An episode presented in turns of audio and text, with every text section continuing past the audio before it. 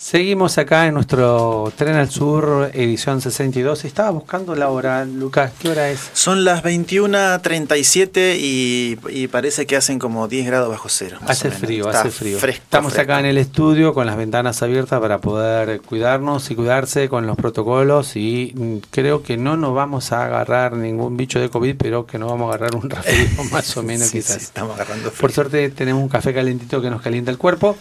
Y ya estamos comunicados con la referente de la Asamblea por los Derechos Humanos, Noemí Labrune, a quien saludamos en esta fresca noche. ¿Cómo te va, Noemí? Te saludamos de acá con Lucas Sori. Buenas noches, yo también los saludo, saludo a la audiencia. Y digo, fresca noche para ustedes, para mí no tanta como el frío que tendrán en los asentamientos. Ahí está. Un invierno más sin que se haya comenzado ninguna obra de provisión domiciliaria de gas cuando tienen el caño gordo pasando por medio de muchos de esos asentamientos y hoy a la noche seguramente estarán visitando. A pesar que como Asamblea por los Derechos Humanos se presentó en el Tribunal de, de Neuquén, el Tribunal de Justicia, una propuesta para que se reúnan todos los organismos del Estado a, atender esta situación el año pasado, ¿te El año pasado, sí. No, sí me acuerdo bien porque realmente no fue una propuesta, fue un pedido. Un pedido, dale. Que el Tribunal Superior declare como un derecho esencial, del cual dependen muchos otros, por ejemplo, poder estudiar, leer, etcétera, la provisión domiciliaria de gas a las familias que habitan en los asentamientos y el Tribunal eh, Federal eh, así lo declaró y eh, solicitó la participación de los poderes ejecutivo y legislativo para efectivizar este derecho, al menos empezar a efectivizarlo en los asentamientos que hay como cuarenta y pico que no tienen gas todavía, muchos hechos, muchos de ellos sobre el, el gasoducto. Bueno, sin noticias. Bueno, pero yo no venía, o no, ustedes me habían hablado porque hoy es otro tema el importante, ¿no es cierto? Exactamente. Todos los temas son importantes y está bueno charlarlo con vos porque lo tenés siempre ahí muy fresco y tenés un despliegue de, de actividades y de lucha a través de la asamblea que a veces una entrevista no alcanza, pero hoy sí, como vos bien decís, Noemí, queríamos abordar el, tema de la jornada de hoy que te decía en la previa cuando pactábamos esta entrevista, que fue tapa de todos los diarios de la región en, los en la parte digital y también en la parte impresa, porque eh, lo que pasa es que lo presentaron de una manera es que hay que darle el, toque correcto, por eso queríamos hablar con vos. El reclamo de los pueblos originarios que eh, en algunos lugares hicieron cortes y en otros lugares hicieron una marcha, acá en la ciudad de Neuquén hicieron un plantón frente a la empresa IPF, reclamando eh, varias cosas que le están pasando en las comunidades en función de esta explotación intensiva del petróleo. Contanos un poquito qué fue lo que eh, te arrimó a vos a este encuentro. ¿Qué, ¿Qué fue lo que arrimó a la Asamblea por los Derechos Humanos a ese encuentro? Bueno, eh, la Asamblea tiene la obligación de defender, de discutir, de luchar por la efectivización de los derechos y el más importante de todos del que deriva mucho es el derecho a la vida. Entonces, eh, la Confederación eh, Neuquina y varias, digamos, de las eh, comunidades que la integran. Estuvieron hoy haciendo un plantón en la sede o en la puerta, en el portón de la sede de IPF, porque es la, digamos, la empresa emblemática, es nacional, es nuestra bandera, y sin embargo es una empresa que desde que empezó, digamos, el, el sistema del fracking, ha ignorado y, digamos este se ha burlado en realidad del hecho que hay una reglamentación que ordena que se hagan controles para que allí donde eh, la explotación no está eh, implementada en la forma digamos que debe serlo para que no haya este, contaminación o que la contaminación no sea digamos excesiva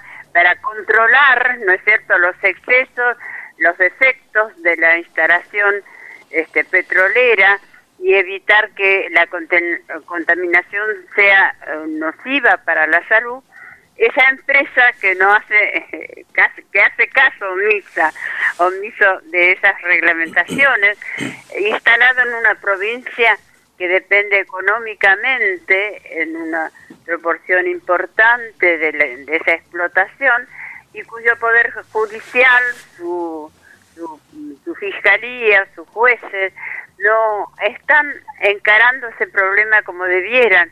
Porque si hay una ley y hay reglamentaciones para, eh, digamos, este, evitar que la contaminación se extienda, para controlar que las instalaciones sean correctas, eh, se hace con el gas, por ejemplo, domiciliario. Cuando eso no se hace, hay una explosión y muere gente. Bueno, también ocurre cuando no se está controlando la forma de, eh, digamos, ejecutar la extracción del petróleo, más todavía cuando el sistema es fracking, y entonces la contaminación aumenta en grados en que es realmente nociva para la salud. Y tampoco el Poder Judicial de la provincia lo está controlando, tampoco el Poder Nacional, tratándose de una empresa nacional, y eso es lo que eh, la Confederación Mapuche y su gente, sus mujeres, sus niños, eh, sus dirigentes fueron hoy a reclamar en IPF y nosotros como asamblea estuvimos porque nosotros consideramos que más allá de la discusión sobre fracking sí, fracking no, digamos cuál puede ser la intensidad de esa explotación para que, por ejemplo, no produzca sismos en las poblaciones cercanas, para que, por ejemplo, no agote las reservas de agua y pueda este año y el que viene y, en la próxima década que va a ser de sequía, seguir adelante la producción frutícola, porque sin agua no va a haber producción frutícola y si no se regula la cantidad de agua que va a gastar la explotación petrolera, este va a haber explotación petrolera con una gran ganancia para las transnacionales y no va a haber fruticultura con pobreza para la región. Bueno, todo eso este, es lo que han estado planteando hoy los el pueblo mapuche y nos están, digamos, interpelando a nosotros, a la sociedad total, ¿no es cierto? Y, y nosotros no nos hemos, durante todos estos años que pasaron, no nos hemos preocupado lo suficiente por eso que nos decían los científicos, por eso que decían agrupaciones también. Cuando digo nosotros, digo nosotros como sociedad, como comunidad.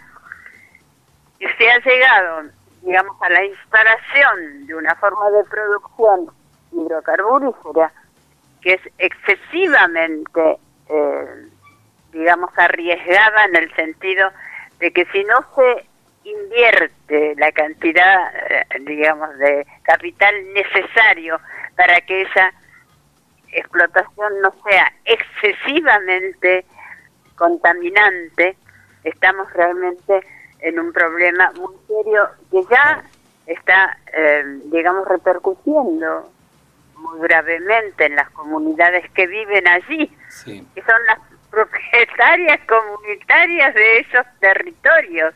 Eso dice la Constitución Nacional, la Constitución Provincial, y eso es así por ley, y sin embargo no han sido consultadas, no son respetadas, y como, digamos, esa producción petrolífera está en manos de empresas transnacionales donde se exacerba el sistema capitalista, ellos no quieren renunciar a la mínima proporción de sus enormes ganancias en general que no quedan acá, que se van, ¿no es cierto?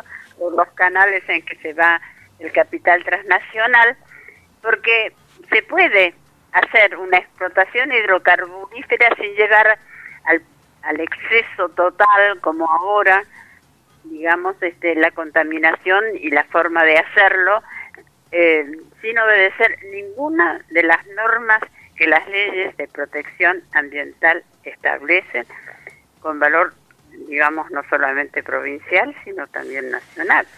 Entonces, en esa situación es que el pueblo mapuche ha salido a reclamar y nosotros entendemos que ese reclamo es justo y que es necesario que nosotros lo apoyemos. Nosotros, los organismos de derechos humanos, porque está directamente atentando contra derechos fundamentales, sino también toda la comunidad, porque esta forma de explotar el petróleo sin ninguna, digamos, sin ningún sistema de, de control, es, eh, digamos, eh, es un atentado contra toda la comunidad, porque ahora está contaminando esto que está más cerca, pero ya, por ejemplo, está eh, contribuyendo masivamente en, el, en la escasez de agua, porque en un momento de sequía, eh, de esta sequía que el, digamos cambio climático está llevando a, a, niveles dramáticos, tendría que haber una regulación también en la cantidad de agua que ellos pueden de alguna manera este, eh, de alguna manera apropiarse indebidamente río arriba, ríos arriba, ¿no es cierto? Eh, son millones de litros que después se van hacia otras napas ya contaminados, pero no son los que pueden de alguna manera este, permitir que la fruticultura, por ejemplo, y que la población pueda abastecerse normalmente. Así que por eso estábamos y me parece importante que ustedes nos llamen porque así estamos tratando de explicarle eh, hay unas hay cosas muy concretas que permiten ver que esto se está generalizando esta falta de control en la forma de la producción.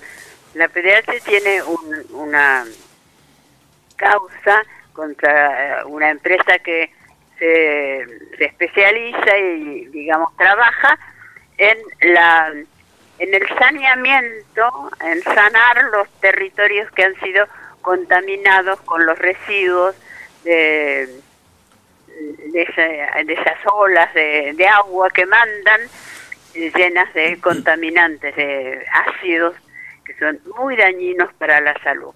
La empresa se llama Es un nombre inglés que quiere decir que tratan los residuos y que los sanean, y no es verdad. Y esa causa tendría que haber funcionado, incluso se creó una fiscalía especialista o especialmente dedicada eh, a los problemas de contaminación petrolera, una, este, una empresa, una fiscalía que cuando se creó fue así muy alabada y muy recomendada por el poder eh, por el poder político diciendo que era eh, digamos la fiscalía por el medio ambiente y sin embargo tampoco ese fiscal ha avanzado en esa causa para conseguir que esos eh, residuos contaminantes que la empresa Tripping tenía que sañar sean sañados, porque no están siendo sañados. Allí hay contaminación y son los años que pasan y el tiempo que está de alguna manera eh, contaminando o destruyendo irremediablemente las condiciones del ambiente. Y por eso estuvimos apoyando y nosotros pensamos que todos tendríamos que apoyar estas acciones hasta que realmente el gobierno nacional y provincial este, eh, se imponga el deber que tiene de hacer obedecer las, las, las leyes. Noemí, que bueno, te quería preguntar. Eh, me parece bien que lo discutamos, que nos hagamos preguntas, que las contestemos o que investiguemos, pero esto tiene que cambiar. Noemí, te quería eh, preguntar, hoy también estuve ahí eh, con vos. Este, te escucho mal. Hola, Noemí, ¿se escucha ahí? Sí, muy poco te escucho. Hoy te escuchaba bien. Bien. Eh, hoy mm, estuvimos ahí en IPF, también eh, participé de esa actividad. Vos mm, haces mención a todo el tema que incluso el documento de la Confederación Mapuche así lo dice, ¿no? El tratamiento de esto que conocemos como eh, la basura, ¿sí? el, el, residuo de lo que queda del extractivismo hidrocarburífero, digamos, ¿no? Hay ahí una, como bien dijiste vos, una encrucijada, ¿no? Porque vos dijiste, bueno, eh, es bastante compleja la discusión si fracking sí o fracking no. ¿No podés hablar un poco más fuerte? Sí, estoy... Yo te estoy escuchando mal. A ver ahí. Hola. Ahora mejor. Ahora mejor, bien. La pregunta, la pregunta concreta es, eh, estamos en una encrucijada con eh, el fracking y con el residuo de la industria hidrocarburífera. ¿Ahí se escuchó eso? Estamos una encrucijada con el sistema capitalista exacerbado transnacional, porque, eh, digamos, eso se puede morigerar, se puede mejorar, se puede casi evitar. No digo que todos los efectos del, del fracking sean evitables, pero sí el saneamiento del territorio que ellos, digamos, eh, rellenan con residuos eh, que están contaminados y que contaminan.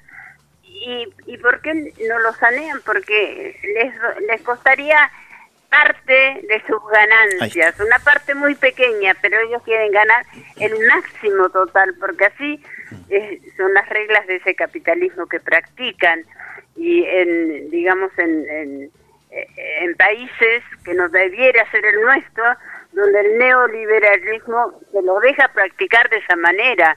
Ellos tienen una ganancia este, tiene que tener una ganancia como todo comerciante, como toda empresa, no puede ser una ganancia exorbitante obtenida sobre la base del incumplimiento de leyes. Y las leyes de protección del ambiente y los, este, digamos, las normas que ordenan hacer un saneamiento después de contaminar al grado que contaminan esos residuos, porque es la peor de las químicas, ¿no es cierto?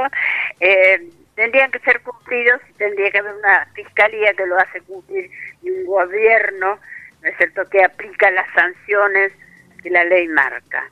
Entonces, esto no es ninguna encrucijada, es, la, es negar el cumplimiento de ciertas leyes y es permitir que empresas transnacionales, en este caso eh, estamos hablando también de una empresa nacional, ¿no es cierto?, pero que tiene, de alguna manera, este, esos compromisos con empresas este, en el precio, por ejemplo, del barril de petróleo. Entonces, en, IPF está actuando para que las empresas que hacen las ganancias con el petróleo tengan ganancias exorbitantes o ganancias que este tipo de actividad no permitiría tener, ¿no es cierto?, si se aplicaran los controles que la ley que la ley dispone. Yo no veo que sea una una encrucijada. Yo veo que directamente está muy simple el asunto. Hay que cumplir las leyes de control. Clarísimo. Bien. Clarísimo. Eso, eso nos ayuda mucho a, a poner blanco sobre negro porque generalmente las discusiones que presentan otros medios de información o desinformación ponen en clave de qué hacemos ahora si no hacemos esto y pareciera que es eh, esto o la nada. Entonces está bueno que vos lo puedas aclarar con tanta eh, vehemencia y claridad, Noemí. Bueno, este, veamos alrededor, ¿no es cierto? ¿Qué, ¿Qué, es el régimen capitalista? Bueno, que hay que este, invertir y hay que tener una ganancia. Pero no es forzoso, ¿no es cierto?, que la ganancia sea tan importante como la que obtienen las hidrocarburíferas, este, porque omiten el pago de, eh, los sistemas que harían menos contaminantes. Bien. Y bueno, y eso hay que decirlo, hay que decir también la relación que hay en este tiempo de sequía y de cambio climático con, digamos, la falta de agua que va a haber y que va a producir eh, desastres económicos en otras eh, industrias y por supuesto también en la población. Entonces hay que decirlo y se está ocultando. Eh, me, parece muy bien que ustedes, digamos, este, permitan que se diga y lo difundan y que venga otro a demostrar que el tema del agua, por ejemplo, no está relacionado. Claro. ¿No es cierto? O que tener los residuos de la explotación eh, durante años y años en pozones que no son herméticos y que cuando de allí sale un barrio, un barro más o menos eh, este, tratado no se sigue con la siguiente etapa, que es tratarlo totalmente, cuando, digamos, eso se pueda decir y difundir, no estaremos solamente, digamos, las muchas instituciones que estuvimos hoy acompañando al reclamo mapuche, que es el que ya está sintiendo directamente estos problemas. Tenemos muchos más y será todo el mundo, serán los vecinos que no quieren vivir, ¿no es cierto?, en, en un territorio que les trae enormes, que les va a traer enormes problemas, también económicos. Muy bien.